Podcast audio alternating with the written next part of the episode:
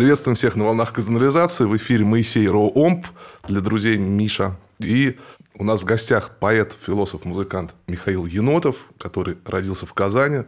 К сожалению, наш город покинул. Поприветствуем. Привет, Михаил. Привет, Миш. Надо сразу сказать, что эфир у нас такой немного спонтанный, потому что я написал Михаилу буквально вчера о том, появится ли он в нашем городе, чтобы записать подкаст при случае. И буквально на следующий день э, Михаил написал, что он уже в Казани. И, так сказать, что ковать желез пока горячо, мы решили сразу встретиться. Я практически не успел подготовить какие-то там каверзные вопросы. Но на самом деле у Михаила большой опыт э, как бы, выступлений. Я надеюсь, что э, будет что рассказать, будет о чем тем более поговорить в, в, там, в свободном режиме. И первое, конечно, что хотелось бы узнать, вообще, как твоя судьба складывалась здесь, в Казани, как ты жил, как ты сложился, как такой внутренний мигрант из Казани в Москву, я так понимаю. Ну, из Казани я уехал сразу после школы в 2005 году. И до этого моя жизнь здесь довольно печально складывалась. Точнее, она никак не складывалась. Я заканчивал школу и не знал, что вообще здесь делать, куда поступать. Город тогда, если ты помнишь, был еще совершенно Гоповский. 2005 год, это только-только готовились к празднованию тысячелетия. Это вот был первый рубеж, после которого Казань стала преображаться. До этого был абсолютно провинциальный, очень гоповской. И как-то даже было тревожно представлять, что я здесь проведу всю жизнь, но вот так сложилось, что мне пришло оповещение из Московского института кинематографии в ГИКа, и что моя работа прошла предварительный конкурс, я уехал. Собственно, о моей жизни в Казани. Ничего больше не могу сказать. Ни, никаким творчеством я тут не успел э, особо заняться. Было много попыток каких-то собрать какие-то группы. Но в те времена было это все сложно. И в плане коммуникации еще особо без интернета там как-то найти кого-то по объявлениям. Это было сложно. Вот так. Слушай, а уточнение, э, ты рос в каком районе? Я рос на Новосавиновском, на кварталах. Район океана, если не ошибаюсь. Нет, нет, нет это Гаврилова, это Казанка уже вот прям там, где сейчас на карте написано парк Савинова, но на самом деле там все та же дикая Казанка и пустыри. Вот. Понял. Ну, слушай, а школьный круг твоего чтения, там, твоих музыкальных пристрастий? Ну, в Авгик же ты не просто так по Да на самом по деле просто так. Я не был никаким там э, книголюбом и очень мало читал и никак э, и кино не интересовался. Просто было ощущение, что все, что предлагает мне окружающее, оно мне как-то не нравится. И как-то один мой одноклассник обмолвился, что есть такие институты, где не надо сдавать ни математику, ни физику. Я говорю, как это так? Он говорит, ну вот есть Лит-институт в Москве, есть э, в ГИК в Москве, есть в Питере КИТ, кино и телевидение. Я говорю, а что надо? Он говорит, ну там написать буквально там какой-то рассказ, там автобиографию в свободном стиле. я написал, отправил и забыл. И уже буквально было лето 2005 когда я закончил школу. У меня не было никаких мыслей, куда я пойду дальше. И внезапно мне приходит это оповещение по почте, естественно, обычной тогда еще. Я даже не был из-за этого на своем выпускном. То есть там настолько были сжатые сроки для подачи документов, что мне пришлось прям прийти на выпускной, забрать аттестат и сразу на поезд. Я прям в одежде, в которой ходил на эту торжественную часть, прям сел на поезд и поехал в Москву. Каким-то чудом умудрился поступить к Арабову, будучи абсолютным гопником. Вот, и дальше остался там. Ну, получается, ты как чистый лист вообще приехал. Да, ну, видимо, это и очаровало. Видимо, как каждый мастер э, в каждый набор берет определенное количество уже сложившихся каких-то людей и определенное количество каких-то совсем молодых, из которых можно что-то лепить. Вот. Ну, я помню собеседование мое с Арабовым. Я думаю, его как раз очаровало, да, что совсем юный парнишка пишет стихи, слушает рок. Арабов просто тоже любит рок. Мы там с ним на собеседовании обсуждали Muse, там, Placebo, Radiohead. Я удивился, что какой-то дяденька там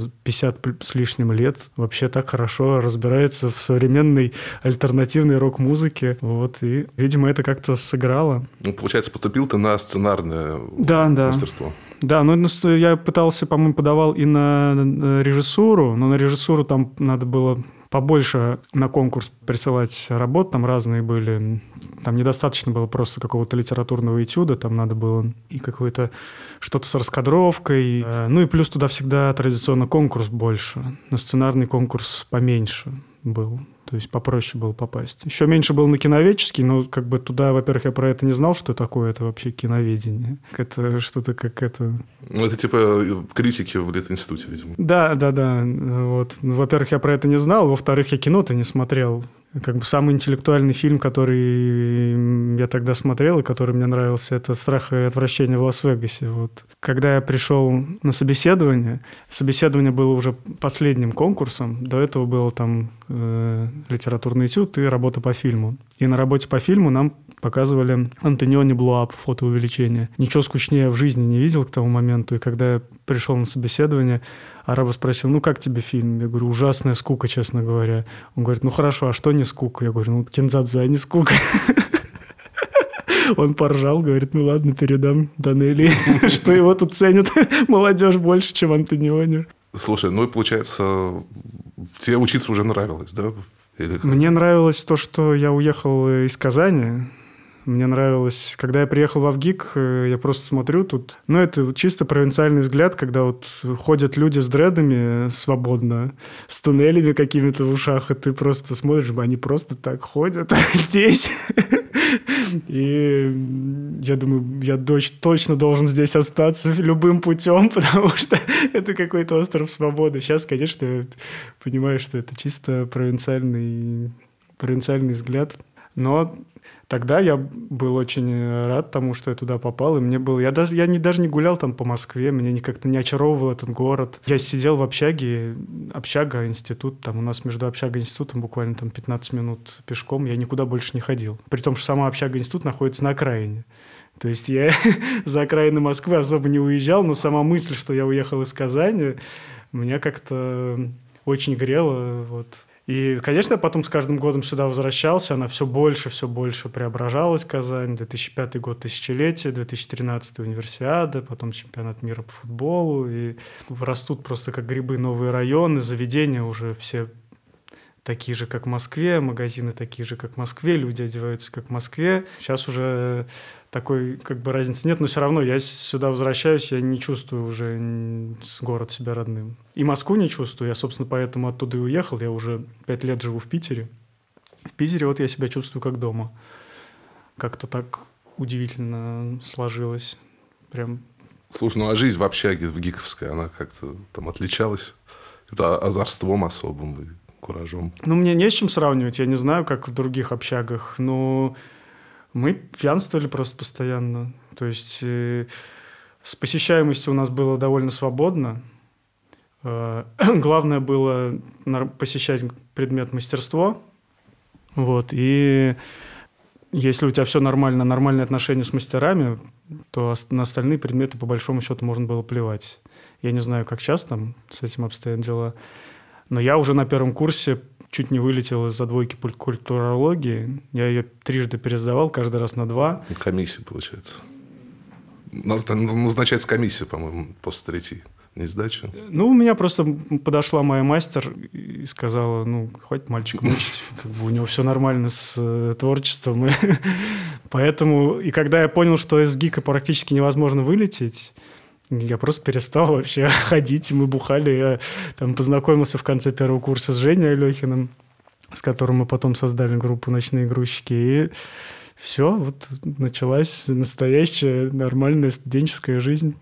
Ну, слушай, расскажи тогда вот про подробнее про знакомство с Алехиным и про вашу группу. А, знакомство состоялось следующим образом. Я возвращался из ГИКа в общагу, и на крыльце общежития сидел Женя с какой-то компанией, и они все бухали громко, э, что-то там смеялись, обсуждали. Я проходил мимо, и мне просто Женя всучил бутылку пива, типа давай... Бухнем. Бухнем с нами, да. А он поступал тоже в мой год, но не поступил, по-моему. Его арабов завалил на теме религии, они не сошлись. Вот. И на следующий год Женя, он же сам Женю позвал вольнослушателем арабов. И Женя приехал вольнослушателем, вот, то есть он не учился со мной, но тусил как-то все время возле в ГИКа, возле общаги. И вот он мне вручил эту бутылку пива. Меня совершенно потрясло, что кто-то тебе бесплатно дает пиво, просто незнакомый человек. И я был совершенно этим очарован, сел, стал пить. Э, мы тут же пропили в тот же день все мои деньги. В ту пору мне, естественно, я нигде не работал, что-то мне там было 17 лет, тем более на очке учусь. Я жил на 3 тысячи, которые мне давал папа в месяц. То есть в те времена можно было, в принципе, на 3000 э, месяц прожить, если у тебя есть жилье. вот. И в тот же день мы эти мои 3000 пропили. Вот. Потом стали уже жить такой нормальной э, алкашиной коммунной, когда как бы периодически у кого-то появляются деньги, вы их пропиваете, потом у кого-то другого появляются откуда-то деньги. Потом мы стали ходить на массовки, там сниматься, на опросы. Вот, и так, так и жили. Какой-то... А, а Женя к тому моменту у него уже была в Кемерово группа макулатура. Вот. И, то есть, у него уже был опыт э, какой-то там музыкальной деятельности. И он что-то в какой-то момент предложил мне, давай, может быть, там что-то... Все это было в шутку, то есть началось это все с э, тех же самых посиделок на крыльце, просто в какой-то момент кто-то вытащил синтезатор на крыльцо, там, я свою гитару, мы откуда-то там с какого-то этажа спустили длинный этот шнур с удлинителем, да, воткнулись туда, и Женя читал свои стихи. Мы называли это все группа «100 дней после гейства» в шутку. А потом уже как бы решили что-то записать. Вот придумали это название тоже в шутку «Ночные грузчики». Под ним так мы и существовали все эти годы. В итоге шутка переросла вот в что-то что-то более-менее более-менее напоминающее Слушай, а проект. статус группы сейчас она распалась в анабиозе или активно? Ну, скорее, наверное, в анабиозе. То есть э, мы никак, у нас никогда не было такого официального распада. Просто после какого там, не знаю, 12 что ли года, последний альбом у нас был до реюниона, так называемого. У нас был последний альбом в 2010 году, в 2011 и, может быть, в начале 2012 мы еще давали какие-то концерты. Ну, там их по пальцам можно было сосчитать, наши концерты. Э, а потом, да, потом как бы Женя больше переключился на макулатуру, я переключился больше на духовные поиски, и все как-то так э, группа перестала существовать. Потом вот в, 18, в 16 году был реюнион тур, то есть мы ничего нового не выпускали, а просто решили проехаться по по России со старыми песнями. Как-то мы так решили. Стали снова с ним близко общаться и думаем, а что, мы вот до распада так называемого даже нигде не проехались, по сути. У нас был там, ну, естественно, Москва-Питер, Челябинск, Екатеринбург, по-моему, Казань, и, по-моему, в, э, на Украине мы там в Харькове в Киеве выступали. Думаю, даже нигде не успели поездить, а с тех пор вроде как бы у группы появился какой-то типа культовый статус, что там какие-то там встречали, просто стали встречать какие-то свои цитаты на стенах каких-то в разных городах, и какие-то стали создаваться паблики там без нашего ведома, там э, посвященные там нашему творчеству, и решили проехаться. Вот в шестнадцатом году был большой тур, там 32 города за 28 дней. Ну, это как-то слишком плотно, да. Ну, да кучу денег заработали. Ну, да, даже так еще. Да, удивительно, что группа на тот момент как бы прекратила деятельность уже там на 4-5 лет, а люди ходили больше, чем ходили до того, как мы распались. Удивительно это было. В Москве и в Питере были э, такие толпы э, в клубах, что клубы не вмещали, то есть мы не были готовы к тому, что столько придет, и, соответственно, не арендовали клубы поменьше. Там в Москве это был, по-моему, тогда клуб «Город» назывался, в Питере это был клуб «Мод». В Москве пришло 700 человек с лишним, по-моему, в Питере вообще под 800. Слушай, ну это, конечно, очень много. Очень много, да. Круто. В Сибири в некоторых городах было там по 300 человек, э, что тоже было какой-то фантастикой.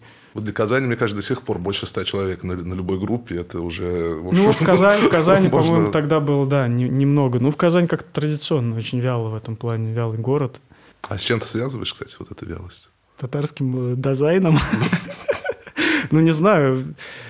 Не понимаю не одна Казань такая, то есть... Э, ну, да, извини, перебью. Часто слышал э, от разных людей в разных тусовках э, версию о том, что не очень дружные между собой, в общем-то, сами эти тусовки. И вместо того, чтобы друг друга поддерживать, как-то оказывать... Там... Может быть, я не знаю вообще, какие тусовки. Я помню, что когда вот еще...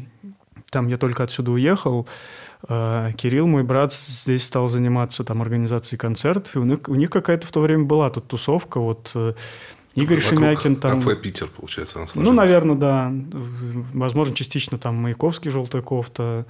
Вот. Там было буквально их человек 10, они все время менялись, э, тасовались между собой, образовывали разные группы. И, в принципе, все группы были интересными. Я вот до сих пор считаю, что некоторые группы того времени, попадя они тогда в Москву, Питер, они бы могли стать э, там, ну, в альтернативной сцене могли бы стать известными. А перечислить можешь название их, если помнишь? Ну, Хараджиев Смокс Вирджиния – это супер вообще, по-моему, просто могла бы стать супер поп-группой там на уровне какой-нибудь, не знаю, Моторамы или там Помпеи, уверен.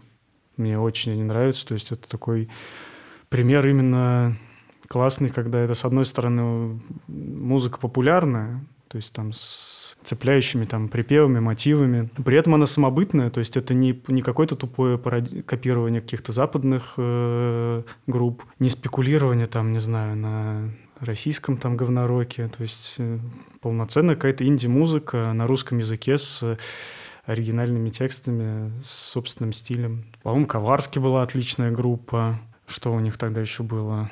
У Семена были хорошие группы. Ну, вот до Хараджиевых была группа Ginger, Ginger Was Born in 80s. Тоже такой эмо пост-хардкор. Очень хорошие они для, для того времени играли.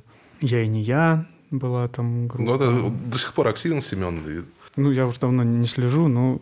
И у них, я говорю, была, была, было ощущение тусовки. Они и играли, и устраивали концерты. Э, ну, собственно, потом на этой вот... На остатках этой тусовки вот появилась смена то есть э, культурный центр. Тогда было ощущение, что какая-то э, вот музыкальная здесь движуха есть. Потом как-то они выросли, как-то все стали заниматься своим, а на смену им как будто ничего не пришло. То есть ну, вообще, если говорить, почему так э, в Казани, наверное, поездив вот в целом по России, могу сказать, что наверное, не только так в Казани. Казань в этом плане схожа вообще с вот этим вот, э, с Поволжским регионом, то есть... Э, Слушай, ну я бы поспорил, потому что вот э, всегда ставил в пример Нижний Новгород, как как раз максимально сплоченный город, причем там междисциплинарная такая была дружба, поэты дружили с музыкантами, музыканты это тоже очень широкий круг жанрово, да, это электронщики, которые могли легко выступать с, там, ну, с, рок, с рокерами условно на одной площадке. И, в общем, всегда происходило общение. Я с такой завистью смотрел на ребят, когда доводилось там бывать на фестивалях каких-то и так далее, когда они к нам часто приезжали. И вот в Казани такого добиться, ну, мы тоже старались там что-то организовывать. Для такого добиться не получалось, э, ну, и не получается, по-моему. Не знаю, мне по, по, по моему опыту Нижний тоже довольно да? город, да. Надо же. Ну, вот это. И в, в Ижевск, вот я, я сказал про Ижевск, но на самом деле в Ижевске-то была мощная хардкор-движуха, как в свое время. Э, в Кировске была мощная хардкор-движуха, но вот за рамками хардкора как бы ничего там не происходило. И мы, вот Киров, Ижевск был вообще единственный город, где мы просто вышли в ноль. То есть там пришло, я не знаю, 20 человек, что ли. Как бы большой был зал, в него там стоят 20 человек, мы даже не стали на сцену залезать, просто внутри зала встали, вокруг нас люди кружком. Блин, ну в этом есть, конечно, определенный кайф. Такого. И кайф есть, да, но как бы как, при этом, ну, конечно, ты понимаешь, что как-то все очень вяло в городе происходит. Наверное, какая-то это вот финно-угорское влияние, что вот немножко сонные люди но он маленький же город еще, Ижевск. То есть, если... Ижевск маленький, да. Ну вот удивительно в этом плане, что Казань так огромная, огромная да. но все очень вяло происходит. В этом плане в Сибири, например, то ли это связано, что к ним мало, меньше кто приезжает, что у них есть больше голод до исполнителей. В Сибири ходили вообще очень активно на концерты. В Беларуси традиционно э, очень хорошо ходили, потому что тоже, видимо, к ним мало кто доезжает. Но вот здесь по Волжье глуховато всегда было. Столицы Сибирь, на юге очень хорошо ходят. Не знаю, связано ли это их с темпераментом или что, но тоже на юге традиционно ходили хорошо. А по Волжье всегда была какая-то такая, вроде Болотца. Куча крупных городов, да, Нижний, Казань, Самара, а все как-то так... Но это до сих пор заметно по туровому графику многих групп. Очень редко кто вставляет Казань. То есть ты там смотришь, вот Нижний, там даже Чебоксары, а потом Бабах Самара, например, понимаешь? Ну, Или да. Ульяновск. Ну, ладно. В общем, не, не добрались мы до корня этого явления. А, но сошлись в том, что оно имеет место. Слушай, ну на ночные игрушки, получается, вот сам творческий процесс, по вопрос, который там Ильф с Петровым да, обожали. Как, как вы вот сработались, как вы писали тексты? Ну, изначально я, конечно, был э, ведомый. То есть к тому моменту, когда мы создали группу, у Жени уже было куча стихов, э, которым просто читал э, под музыку, и это и были основы треков. А я просто дописывал к его готовым стихам свои куплеты. Конечно, на первом там двух альбомах почти все его куплеты сильнее. Припевы я уж не помню, или рефрены, как их еще называют. Э, мы писали то, то вместе, то он. Вот как с, с третьего альбома «Со человек» какой-то этот вот уже синтез произошел, как-то как я уже сформировался больше как автор. Плюс я стал заниматься музыкой, до этого Женя только резал сэмплы. Опять же, потому что у него был до этого опыт работы в рэпе. Я-то был типа рокер, я мог на гитаре побренчать, а что-то там, сэмпл какой-то срезать, с чем-то его замиксовать, свести.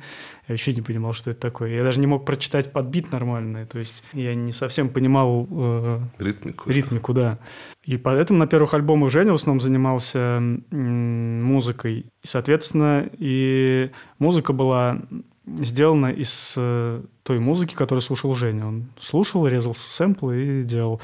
На третьем альбоме я уже научился это, это делать. Ну, это на втором началось, но на третьем уже как бы полноценно. Я стал из того, что слушаю я, нарезать сэмпл, а это была там и альтернативный металл, там и эмокор, металкор, скрима, даже маткор какой-то там был. А какие-нибудь самые забавные можешь вспомнить? Там сэмплы, которые ты ну, если Заюзал. забавные, в смысле смешные, то у нас э, была песня на бит Аматори, была песня на бит Трактор Боулинг. Ну, это из смешного. Так-то у нас были хоро... из хороших групп там нарезано многое. Вот. И Женя тоже за эти как бы годы тоже стал слушать музыку. Там пост-хардкор, скрима в основном он подсел на него. И тоже как-то стал из этого подрезать. Зарубежный скрим или отечественный? Да, да, зарубежный. Ну, отечественный, что там, кроме ну, вот я Маршака, Маршака и Оптимус Прайма, в общем, особо-то там ничего и не было. Вот. И вот сформировался вот этот стиль, когда засэмплированная рок-музыка э, с, с читкой почти, как бы, ну, ну не хип-хоповый, конечно, но с речитативом. Типа, не кричим, не поем. Раешник. А? Раешник. Да, да, да. Вот и так сформировался вот этот стиль какой-то, не знаю, уникальный, уж не уникальный, но устойчивый и самобытный, который мы потом еще на одном альбоме повторили. Дальше вот был вот этот вот анабиоз. А потом в 2018 году мы записали новый альбом с уже оригинальной музыкой электронной. Мы познакомились с э, девочкой Сашей Дроновой, которая была начинающий электронщик, нам очень понравилось, что она делает. Мы попробовали почитать под ее музыку. Нам показалось, что очень классный получается микс из этого всего. И в итоге вот на вот этом пятом альбоме, последнем на данный момент, был уже, была оригинальная музыка, не из сэмплов. Она уже была полностью электронная, там никаких гитар не было, ничего.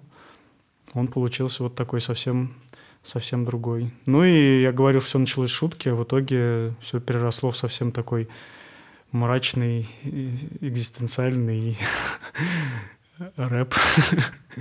Слушай, э, немного дурацкий вопрос, но я люблю его очень задавать. Вот если человек не знаком с творчеством ночных грузчиков, два-три трека, ну, две-три песни, которые бы ты порекомендовал ему послушать, чтобы он максимально полно составил себе представление о том, что это за группа. Ну, или, может быть, две-три твои любимые песни. Ну, вот это два разных вопроса. Да. Потому что я, я посоветую послушать не те, которые самые популярные. Самые популярные это будут «Замри и умри», «Экзистенциальное поражение», «Лето 2010-го», наверное. Вот. С последнего альбома это будет трек «На чистоту». Вот. Это самые популярные.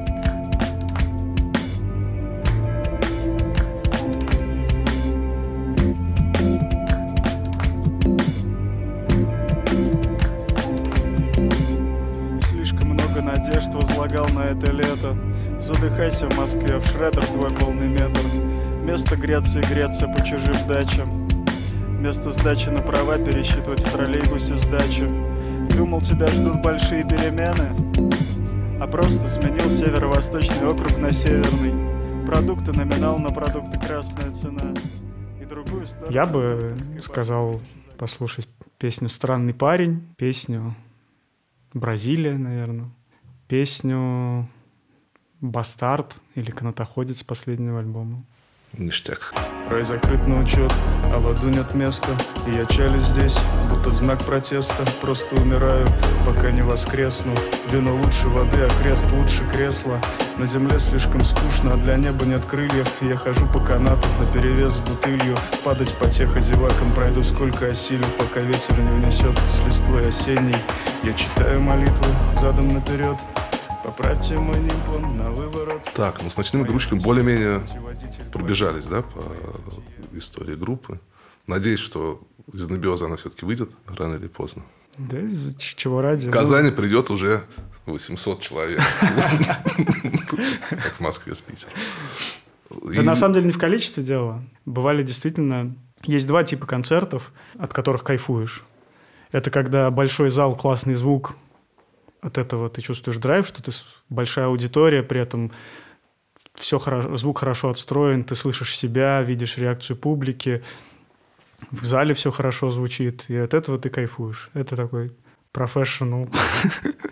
Вот. Есть другой тип, это когда это маленькие заведения, там 50 человек, там 70 человек, кое-как настроенный звук, но все очень, э, что, что называется, да, камерно, ламповно, душ, душевно. Так, таких концертах тоже кайфуешь. Таких концертов тоже у нас было очень много. Вообще, большая проблема же, я не знаю, как сейчас, давно не катался с турами, была большая проблема с заведениями, что в провинции...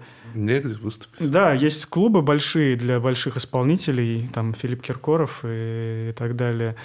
Клубов там на 100-200 человек нет. И если вот у тебя аудитория там маленькая, то ты ищешь какие-то совсем кабаки, бары, где подчас даже нет сцены. И аппарата нет, бывает. Да, да, где все приходится организаторам арендовывать.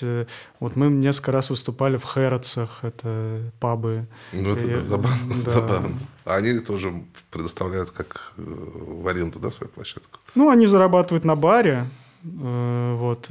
На вход отдают? Вход отдают организатору. Организатор, соответственно, занимается аппаратурой пиаром. и, да, и этим пиаром. Где-то был, в Мурманске был концерт вообще чуть ли на репточке. Там был такой клуб «Плавучий док».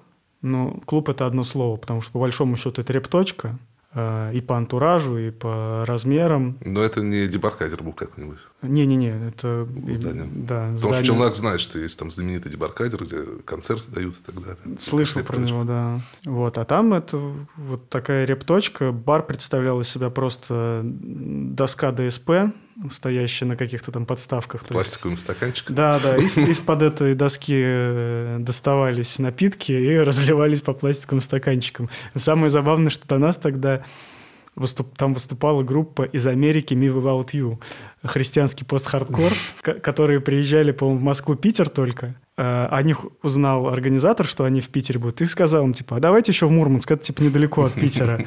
Американцы купились на это, типа, ну, а почему нет? Приехали, как бы мало того, что они выступали на вот этой э, репточке с сомнительным оборудованием, так их еще прям со сцены ФМСники забрали.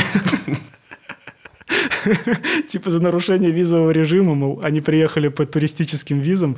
А, а типа если ты даешь концерт, то это уже, да, это надо уже рабочую визу оформлять. Кто их заложил, я не знаю. Но это просто одна из забавных историй вот из тура. А вообще туровые какие-то запоминающиеся истории яркие? Не вспомнишь? Помимо ФМС и Ну, мы вот в шестнадцатом году, когда ездили в этот большой тур, я же говорил, что у нас очень был плотный режим, 32 города за 28 дней. В большинстве городов мы либо не ночевали, либо ночевали так, что как бы в 5 утра надо было ехать на поезд.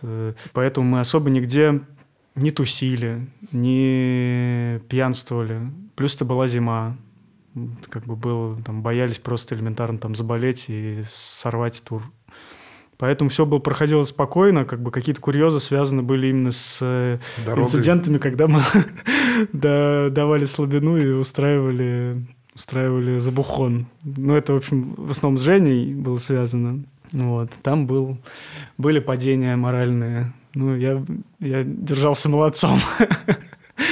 Вот, так ничего особо там... В, как, в каком-то городе, в Курске, по-моему, какие-то залетали баны перцовым баллончиком, там э, травили, а там тоже был какой-то кабак совсем маленький, поэтому там моментально стало невозможно дышать, и пришлось все останавливать. Проветривать? Да, но я удивился еще, вроде 16-й год уже, какие баны. Оказалось, что до сих пор кто-то за кем-то бегает.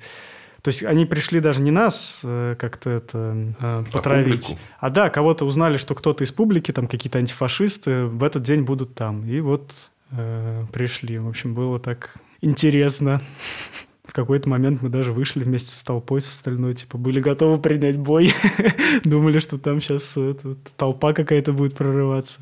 В Крыму мы выступали в том же в шестнадцатом году, то есть уже после воссоединения. Выступили в Севастополе, в Симферополе. Тоже народ был немного, но было интересно. После этого вот были уже не проблемы с въездом на Украину. Один тур у них из-за этого чуть не сорвался. То есть его не, не пропустили? Не пропустили на границе? Да, они, у них был уже забит полностью тур. Как раз это было то время, когда они с э, Павлом Додоновым играли, с гитаристом. Это, по-моему, у Дельфина, да, который? Да, да, да. Теперь Шевчука. Вот. И э, они пытались пересечь границу, и Додонову и Косте Спиранскому ничего не предъявили, а Жене предъявили. То есть кто-то настучал, там, не знаю, в миротворец его занесли или как. Ну, в общем, ему запретили въезд. Он э, не попал. В итоге там Костя с Додоновым вдвоем отдувались, чтобы совсем уж тур не отменять. Переходим потихоньку к твоей собственной группе, которая называется «Иля». Да. Как, когда она вообще возникла? Ну вот я говорил, что году в 12-м мы с грузчиками перестали вести всякую активность, то есть перестали давать концерты, перестали что-либо записывать, выпускать, вообще с Женей перестали практически общаться. И я в тот период вообще перестал заниматься музыкой. То есть э, как-то я ушел в семейные заботы, пытался сделать из себя мужика, вести взрослую жизнь. И как-то казалось, что вроде бы мне это и не нужно. Но потом как бы меня это произошел, во-первых, 14 год, когда я очень ну, сначала надо сказать, что до этого, вот с 12 года, я себя посвятил, так, так скажем, духовным поискам. Как это говорят, ударился в религию. Вместе с этим стал как-то больше интересоваться там поли политической жизнью. Ну, то есть для меня это была грань очень тонкая между там православием и э, русским патриотизмом. И в 2014 году, когда произошел, произошла русская весна, я это все очень э, горячо переживал, хотел уехать туда добровольцем. В итоге меня там жена с отцом э, там со слезами не пустили. Я, в общем, не уехал, но чувствовал очень... Э, Причастность. Причастность и подавленным очень себя чувствовал, что как бы я чувствовал, что я не на своем месте, потому что за эти годы, пока я не занимался творчеством, я не заработал денег, не построил какую-то там э, карьеру, хотя пытался там как сценарист реализоваться, там все время что-то срывалось, все время контактировал с какими-то большими боссами там уровня там Сильянова, но в последний момент что-то срывалось. Вот казалось, что вот-вот все начнется, и ничего не получалось. Ни карьеры не было, ни денег, и в семье все было не очень. Еще и вот, э, вот это случилось э, русская весна, на зов которой я в итоге не откликнулся. Очень себя подавленно чувствовал и просто ощутил потребность снова в творчестве. Решил, что пора вот эти свои рокерские как-то амбиции реализовать уже, потому что всегда я был как-то всегда слушал рок-музыку и мечтал создать группу. И в Москве, на самом деле, когда я приехал, первые годы в Москве я ходил по объявлениям на сайте Music Forums и пробовался вокалистом в разные группы, в том числе даже в некоторые известные. Это, в общем, был комичный период моей жизни, потому что петь я не умел и не умею до сих пор, но, тем не менее, ходил на прослушивание. Вот. Слушай, ну а если не секрет, в каких там ну, Из известных, по-моему, самая известная была группа «Линия», Эмо-группа такая была, э, New Metal группа Сатрапи, тоже по, московским меркам она была известна. В Сатропе я даже несколько репетиций продержался. Пока не понял, что, что в общем, э, я там не нужен. И вот решил создать э, рок-группу, собрал живой состав. В 2014 году, э, в 2015 вышел у нас первый альбом. Ну, сперва у тебя песни появились все-таки? Или... Да, конечно. То есть какое-то все это время какие-то были там наброски, как, что-то так э, подспудно существовало у меня какое-то творчество, но я его совершенно не было его желания как-то оформлять во что-то, выкладывать куда-то, записывать. Потом вот я быстро собрал очень э, альбом и сделали вот первый альбом одноименный. И в следующем году сделали следующий. Ну, естественно, это, э, ты говоришь группа или на самом деле никогда это не было группой. Групп... как singer-songwriter. Ну, по большому Бар. счету, как э, режиссер, да, который набрал себе команду, по большому счету это всегда нужно было только мне. Остальных я в той или иной степени подпинывал. На первом альбоме я писал все партии, кроме барабанных, и просто приносил их музыкантам, и они их разучивали. Конечно, я бы хотел иметь настоящую группу, где бы все были полноценными там творческими единицами, и чтобы творчество, оно как бы было сотворчеством, когда вот вы все что-то привносите, и что-то рождается такое, э, что по отдельности никто из вас не сделает. Но у меня так не получалось. Мне кажется, это редкий случай, когда вообще вот несколько там крутых музыкантов встречаются и совпадают во вкусах, в характерах, там, в своих графиках. И то, что, ну, не знаю, как группа Radiohead, как, когда они встретились еще в школе все. Ну это что за это вообще так это же магия, магия какая-то. Джонни Гринвуд и там Том Йорк и все остальные встретились еще в школе. Слушай, но тем не менее, это нередко, по-моему, история, когда вот большие группы вырастали из каких-то школьных.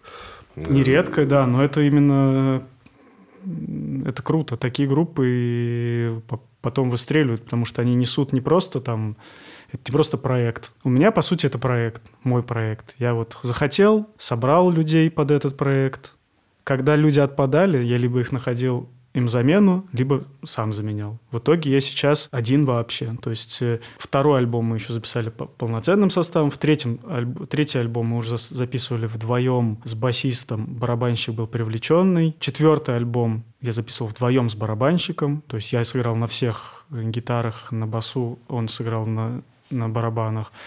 А последний альбом я записал просто как Варк Викернес, все записал один, и барабаны сам набил в, в, в программе. Это вот «Жили» не были готовы?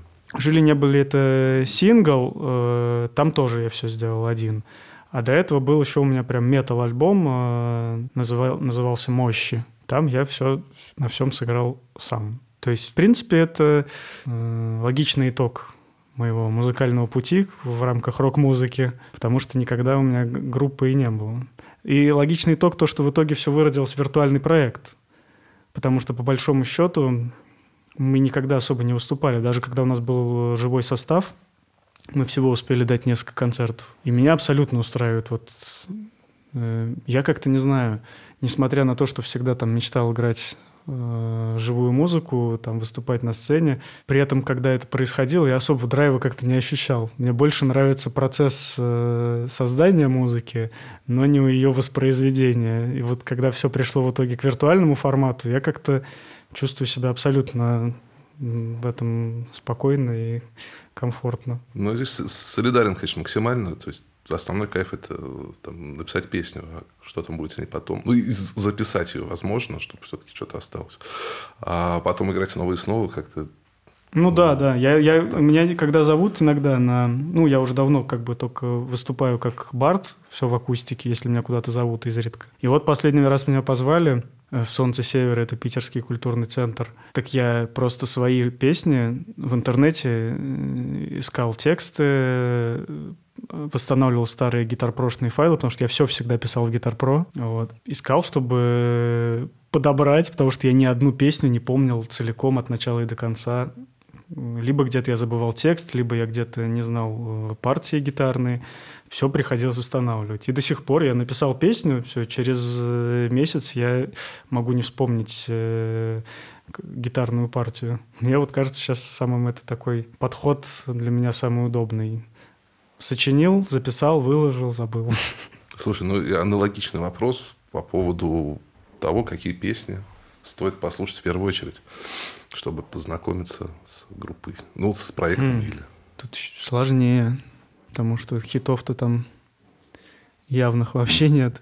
Ну, я так скажу по из каждого альбома. С первого альбома, наверное, песня «Нужен» и песня «Родная».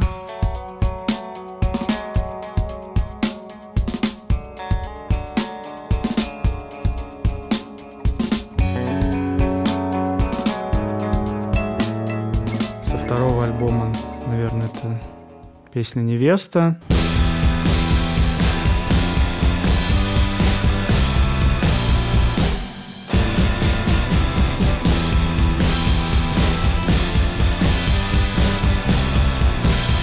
третьего альбома это, наверное, песня «Тьма». Спутанные нити, каждый твой новый стих Будет лишь новым гимном апостасии Кто-то столкните этот пояс пути.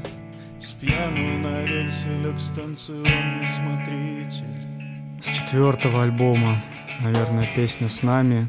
Эта земля поросла с нами Какое дело, кто против нас, если Бог с нами? А если мы против Него сами? С метал альбома даже не знаю, что. там. Большой список получается. Да. Хорошо, тогда какой альбом самый удачный ты считаешь? Давай так еще повернем. Ну, Есть такая поговорка: исполнитель хорош настолько, насколько хорош его последний альбом. Может быть, ну... Всегда мне, конечно, нравится последний альбом. Ты в нем максимально как-то воплощаешь то, что в тебе на данный момент э, Все такой близко, поступательный да. взлет. Не знаю, как удачный. Наверное, самый какой-то живой в плане нерва. Это альбом третий, альбом «Горе». Он хоть и условно студийный, мы записывали в гараже, на самом деле почти лайвовый. То есть там минимум какой-то обработки, все очень на, на оголенных нервах сделано, и он мне как-то этим дорог.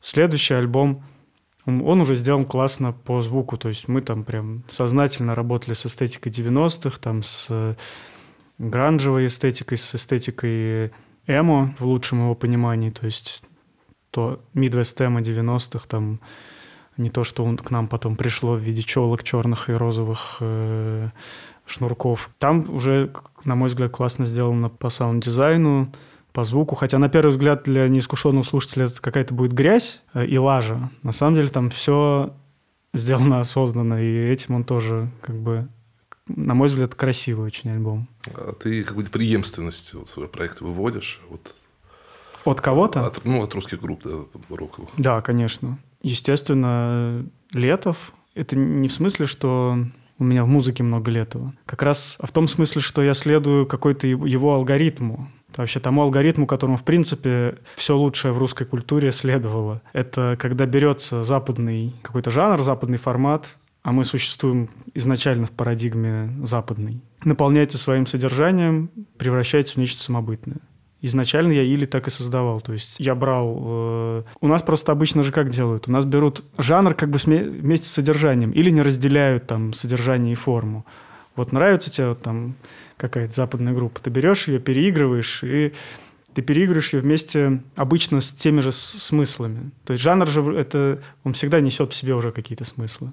И если ты к этому относишься неосознанно, то ты перенимаешь жанр вместе с чужими Ну, смыслами. Формат такой Да. получается. Это вот э, Булат Ибятов, по-моему, славился таким подходом. У него куча групп. Ну да, да, да. Ну, знаешь ты его. Да, конечно. Хотя он, кстати, и за русский рок-то вроде бы шарил неплохо. Ну, издательство «Сияние» у него интересное. Куча всех издает. Я старался двигаться другим принципом. Брать западную форму, не самую тривиальную, потому что у нас же тоже весь русский рок — это... Мы копировали худшие экземпляры, точнее, не худшие, а самые попсовые.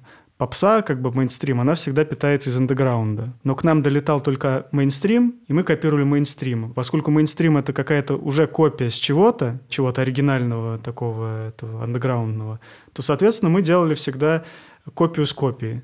И так и получился феномен вот этого русского рока, который сейчас уже обычно называют говнорок. Я старался брать какой-то источник э, хороший, ну, даже не искусственный я брал, я брал то, что мне самому близко. Я сам вырос э, на, так скажем, хардкор-сцене, screamo, эмо-кор, там, хардкор какой-то. И это же левая музыка, она у нас считается, у нас ее тоже как бы все время перенимают вместе со смыслами. То есть, если ты играешь там хардкор, там эмо screamo, то должны быть и тексты соответствующей направленности какие-то там. А я думаю, а я возьму музыку, которая мне нравится, а тексты там будут почвеннические, религиозные. И вот так к этому пути я изначально следовал. Это то, я упомянул вот Летова, он же по большому счету то же самое делал.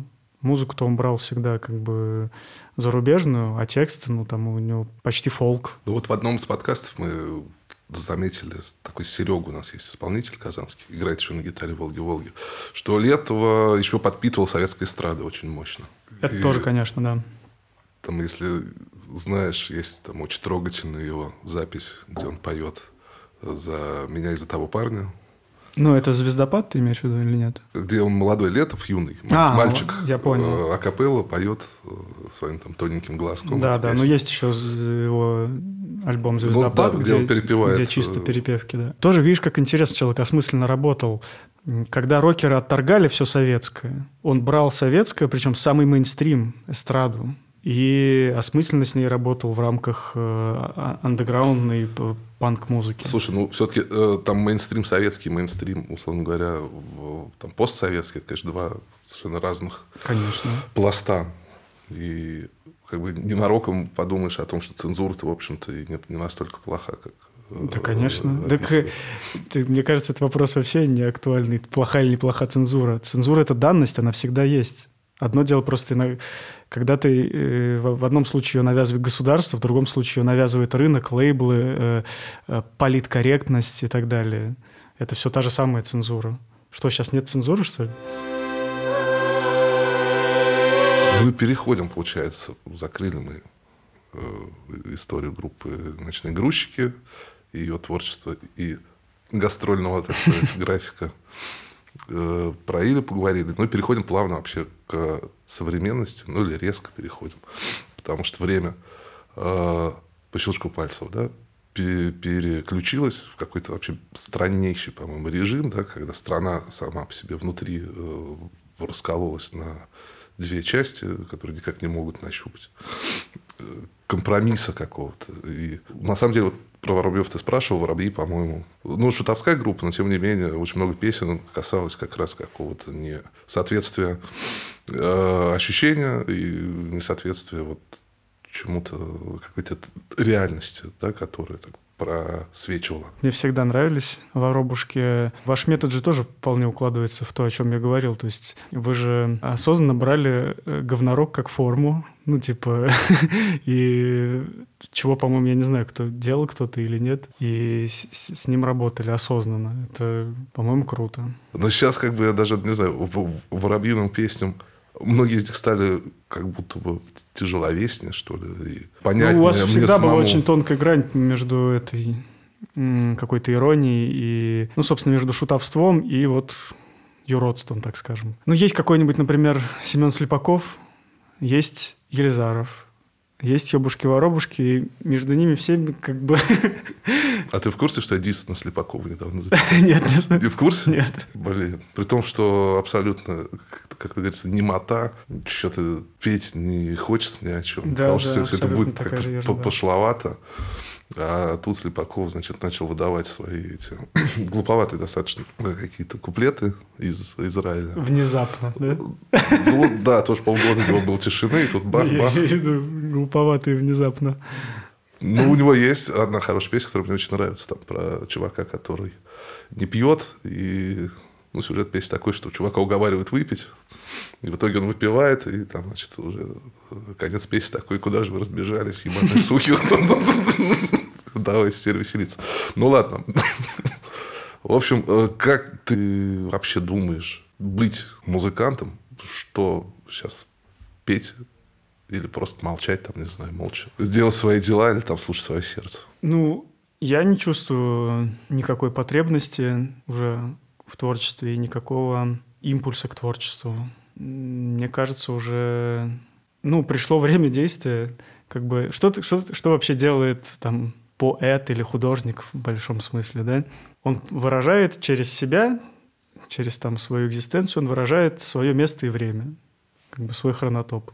А когда твое место и время уже в буквальном смысле как бы горит, то ты уже... Как бы я пел о том, что оно горит до того, как начало полыхать.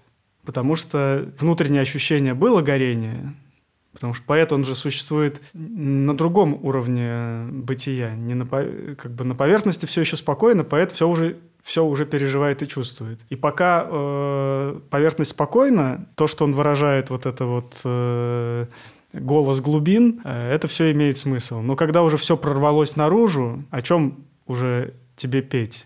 Уже все спето. У меня давно ощущение, что все спето. У меня, во-первых, всегда было ощущение, что я опаздываю. Мне всегда казалось, что то, что я выражаю, нужно было выражать э, вчера, что уже сегодня это всем очевидно, это мне нет смысла.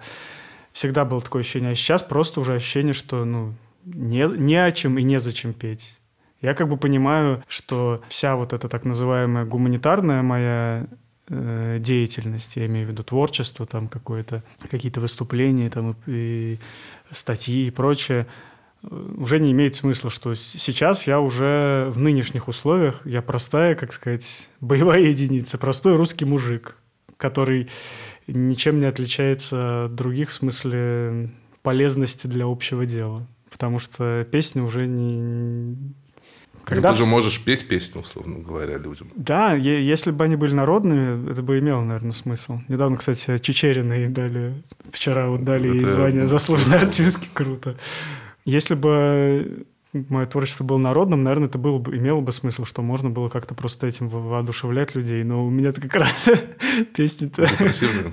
Да, в общем, довольно депрессивные и пессимистичные. Как-то никого ты этим не, не воодушевишь. Поэтому, да, сейчас я уже не... Время творчества прошло. Сейчас уже просто надо делать дело.